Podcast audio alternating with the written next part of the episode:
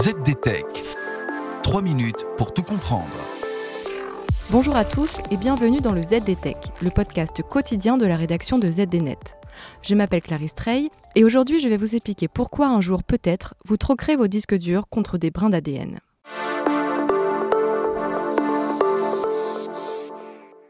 Dans une armoire de fer, au cœur des archives nationales, on trouve de minuscules capsules qui protègent deux copies de documents historiques très très particulières.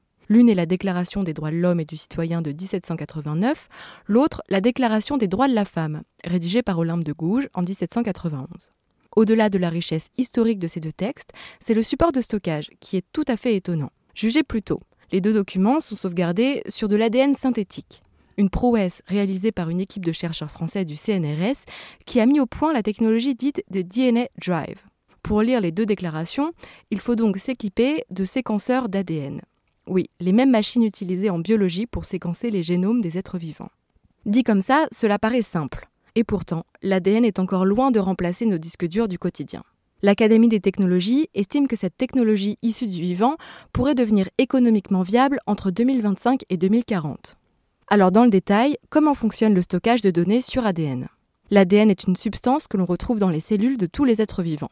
Son rôle est de contenir leurs informations génétiques. Les chercheurs ont donc imaginé pouvoir y stocker des données numériques en lieu et place des gènes X et Y. Bien sûr, tout cela est très compliqué, mais je vais vous le décomposer en cinq étapes. Il faut d'abord coder le fichier de données numériques dans l'alphabet de l'ADN, puis il faut les écrire et les stocker. Ensuite, il faut être capable de décoder cet ADN si particulier pour enfin pouvoir lire l'information. Cet exploit est le fruit de travaux entamés depuis les années 2010. Microsoft, en 2019, a par exemple présenté le tout premier système de stockage ADN entièrement automatisé.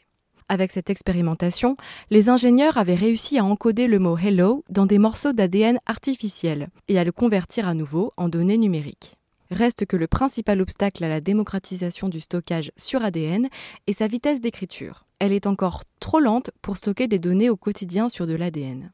À ce stade de la recherche, on imagine plutôt l'ADN comme une solution de stockage alternative pour des données qui sont rarement consultées, comme pour les archives nationales par exemple, qui pratiquent donc surtout de l'archivage. Et l'autre difficulté que rencontre cette technologie de stockage sur ADN est son coût. Mais malgré les défis technologiques et économiques, cette innovation a de beaux jours à venir. Tout d'abord parce que la stabilité de l'ADN se compte en dizaines, voire en centaines de milliers d'années, mais surtout parce que c'est aussi un support de stockage plus compact. L'équipe de recherche à l'origine de la technologie DNA Drive assure que l'intégralité des données mondiales pourrait tenir dans 100 grammes d'ADN, soit le poids d'une tablette de chocolat. Et voilà, on a fait le tour du sujet. Pour en savoir plus, rendez-vous sur zdnet.fr et retrouvez tous les jours un nouvel épisode du ZDTech sur vos plateformes de podcast préférées. ZDTech. 3 minutes pour tout comprendre.